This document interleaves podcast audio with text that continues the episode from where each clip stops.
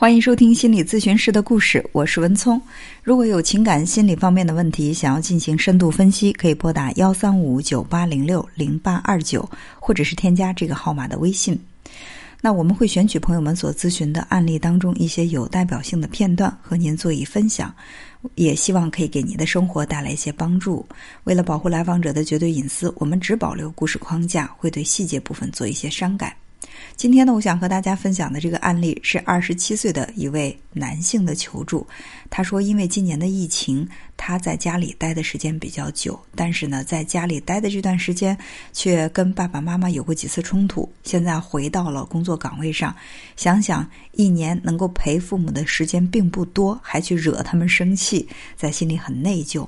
但是反过来又想呢，觉得爸妈的那个行为真的是让他没有办法不发火，所以他也很想去处理一下自己的情绪问题。来访者出生在一个比较特殊的家庭，因为他的爸爸是上门女婿，妈妈呢只有姐妹两人，妈妈和他的小姨。呃，因为小姨当年学习成绩很好，妈妈呢学习成绩不好，所以妈妈。没读多少书就外出打工了，而小姨呢一直读到了大学毕业。在农村，如果家里只有两个女儿，其中一个又考了大学，不可能再回到父母身边，那么另外一个呢就要去承担主要的赡养老人的责任。那这种情况最好的选择就是找一个上门女婿。这个时候呢，爸爸就适时的出现了。爸爸是孤儿，由伯伯抚养长大，很穷，也没有条件娶妻生子，所以呢。找一个人家做上门女婿，可能也是当下爸爸最好的选择。就这样，一对夫妻，呃，组合了一个功利性的婚姻。但是非常幸运的是，爸爸和妈妈都属于是比较敦厚的、温和的、老实的人，所以日子过得也是有滋有味儿，呃，没有太多的这种冲突。来访者觉得自己挺幸运的，出生在一个很温暖的家庭，有他和妹妹一家四口。呃，再加上姥姥姥爷，其实是日子过得挺好的。但是来访者在心里还是会有心结，心结有两个。第一个呢，就是因为爸爸的这个身份，总是遭到周围的人嘲笑，甚至呢会开一些不怀善意的玩笑。而爸爸呢，总是选择一笑了之，也可能是觉得自己势单力薄吧，本身就是上门女婿，而且呢还是外村人，也可能是爸爸。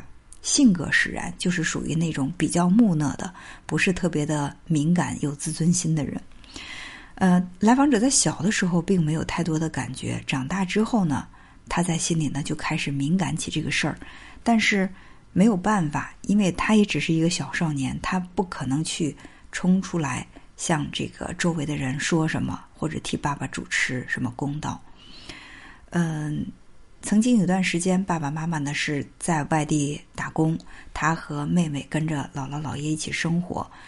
偶尔被村子里的小伙伴欺负，他也不太敢声张，因为他知道家里只有姥姥姥爷，没有人替他做主，也不想把这个事情说出来让老人担心，就选择用隐忍的态度来消化自己在心里的这些伤痛。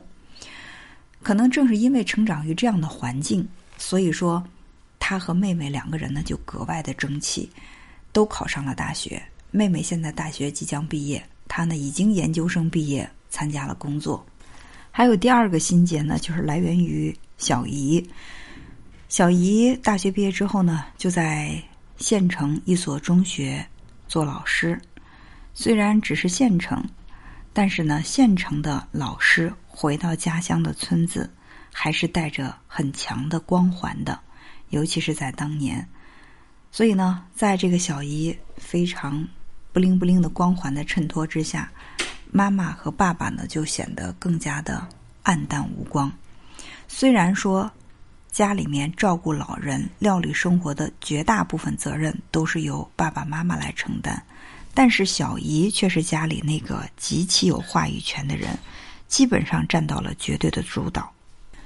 每当小姨还有姨父、表弟来到他们家里面，小姨在有意无意的去透露出对爸爸妈妈的轻视的时候，他在心里都充满了烦闷。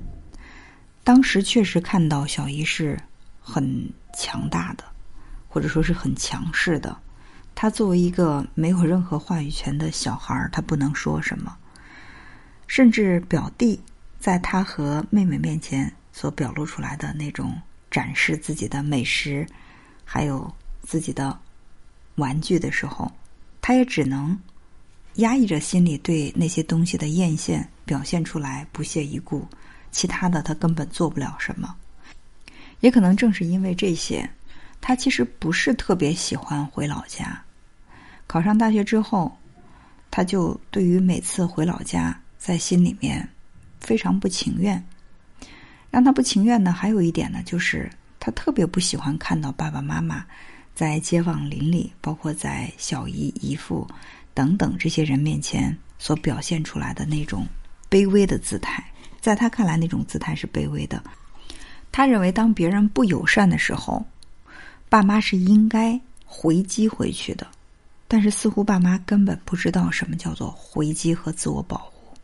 尤其是他觉得现在，无论是他还是妹妹，都已经成为他们村子里让别人羡慕或者是效仿学习的对象。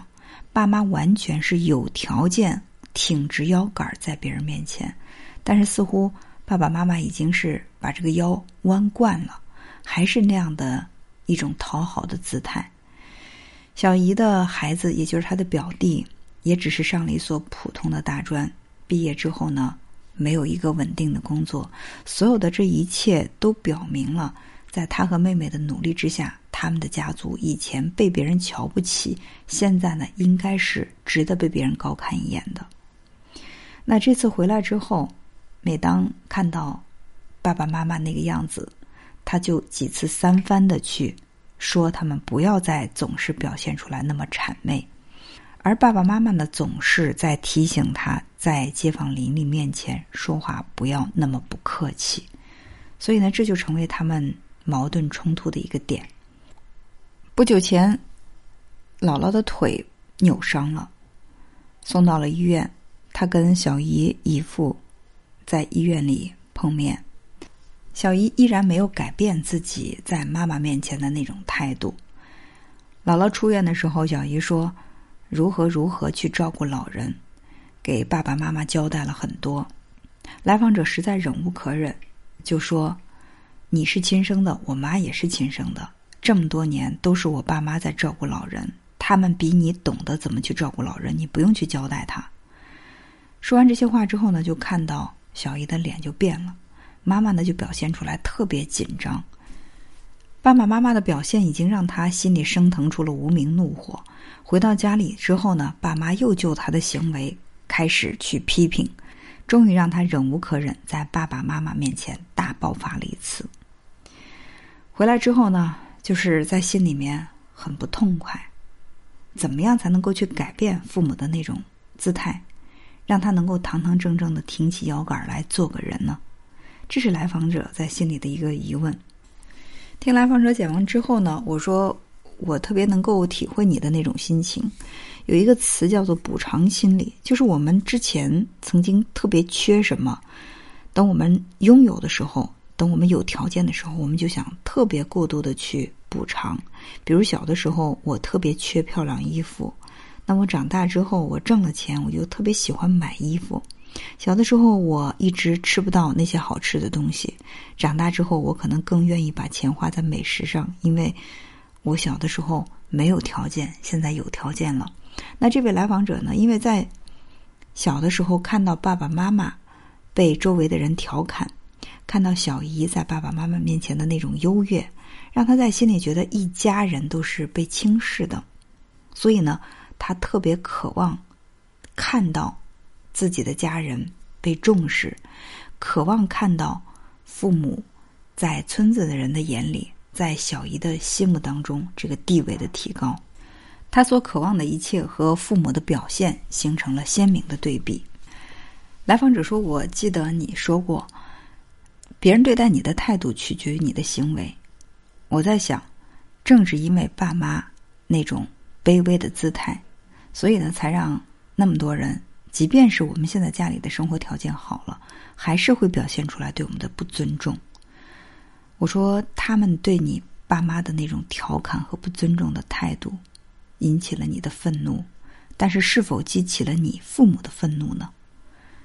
他说：“我爸妈可能已经习惯了，他就不觉得这个事情是调侃或者是不尊重了。”我说：“所以呢，当对方想尽了一切的心思，用了一种高明的手段，想要去调侃、讽刺、嘲笑你的父母亲，可是他们压根儿就没有觉得这是嘲笑，那对方的这一切努力其实都是白费的。举个简单的例子，你向我讲了一个笑话，你的这个笑话是。”有内涵的，可是我听过这个笑话之后呢，我完全不觉得可笑，我压根儿就没有抓住你的这个笑点，你是不是会觉得索然无味儿？所以你的爸妈并不像你想象的那样没有自尊，他们只是用自己的那种在你看来是麻木的木讷的智慧，在保护着自己的自尊心。你给我讲的笑话，我完全不理解，你这个笑话就白讲了。同理。你挖苦、讽刺、嘲笑我，我对于你的挖苦、讽刺和嘲笑，我完全领会不到。那么你的这个心思就白费了。我想，这正是你爸妈的那种智慧啊。他们并没有觉得这是挖苦和嘲笑，而你却觉得他们是在高高在上。你的爸妈是卑躬屈膝，或许他只是用一种与人为善的态度，在寻找属于自己的那个求生存的法则。来访者说：“对。”我爸妈也是这样说的。他说：“我怎么能不跟邻里的关系搞好呢？嗯，你和你妹妹都在外面，家里一旦有了什么事儿，远亲不如近邻，我不是还要靠这些邻居吗？所以我为什么要跟他们闹掰呢？你为什么要表现出来的是一种那么不饶人的态度呢？”我说：“是啊，我说其实我也很欣赏你爸妈的这种态度。我们每个人都会去在生活。”这所大学校里去练就属于自己的本领，去探索出来一套属于自己的求生存法则，这是你爸妈的法则。但是你呢，在外求学了之后，你回来，你想把你的这个理念和你的这个法则强加于你的父母，并不去考虑他们在这几十年他们的习惯是什么，他们经历了什么。可是当他们无法去接受你给他们的这套法则的时候，你对他们就是一种。极端的不耐烦、不理解，甚至呢跟他们有冲突。你很渴望周围的人能够尊重到你的父母，那么试想一下，你自己对父母是否做到了尊重呢？来访者说不尊重，因为我看到他们那个样子，我很生气，我说话很难听，态度也很恶劣。我说对呀，其实到底是你没有尊重你的父母，还是周围的人没有尊重你的父母？周围的人不尊重你的父母，并没有给他们带来什么感觉，他们是无感的。但是作为你是他们的儿子，你对他们的这种愤怒，对他们的这种不客气，恰恰是真正使他们受伤的原因。来访者说：“可是我看到他们对爸妈的那种态度，我是不舒服的。我该怎么来克服这种不舒服呢？”我说：“这种不舒服完全不需要克服。”就好像你爸妈看到他们的那种态度，他们没有觉得不舒服，那就让他用他的方式来去跟周围的人相处。如果你觉得这些人对你父母的这种不客气、不友好，让你不舒服了，你当然也可以用你的方法回击过去。你们各自去保留属于自己的方法，爸妈干扰不了你，你也不用去干涉你的父母。我觉得这才是最好的。我问来访者：“我说你有没有感觉到，比如说你在心里面这个特别渴望被重视，特别讨厌别人对你的轻视，影响到你现在的生活？”他说：“有啊，我从上大学的时候，别人都觉得我这个人开不起玩笑，因为我挺敏感的。如果说你给我开这个玩笑，让我感觉到了不被尊重，我就会很生气，我就会翻脸。”所以周围的人都不太敢跟我开玩笑，这在一方面呢是让我要到了我自己想要的那种被尊重的感觉，但是另外一方面呢，我的人际交往就不是特别好，因为我没有特别亲近的朋友。现在呢谈了一个女朋友，那女朋友呢也经常会抱怨，我们两个好的时候可以很好，一旦出现矛盾和摩擦，我就不能够像其他的男生那样去哄她。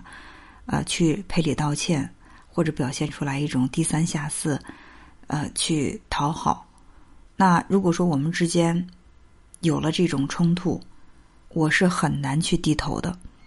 这也让我的女朋友会经常说她非常伤心，她甚至觉得我不够爱她。但是我就是克服不了自己的这个障碍。其实现在想想，我也知道这个心结是在哪里，就是因为我太在意别人对我的态度了。所以说呢，我会做得更过。来访者说：“那我这个问题该怎么办呢？我怎么来解决呢？”我说：“其实刚才我们说了，解决的方法非常简单，就是不要再去抗拒你爸妈的那种表现，甚至你要去尊重他们的做法，或者说。”你要去向他们借鉴一点属于钝感力的一种智慧，敏感是一种智慧，有的时候钝感也是一种自我保护，或许它也是透露着一种大智慧。当我们不着急去跟自己不愿意接受的过往做切割的时候，反而可以给解决现在的问题提供一些思路。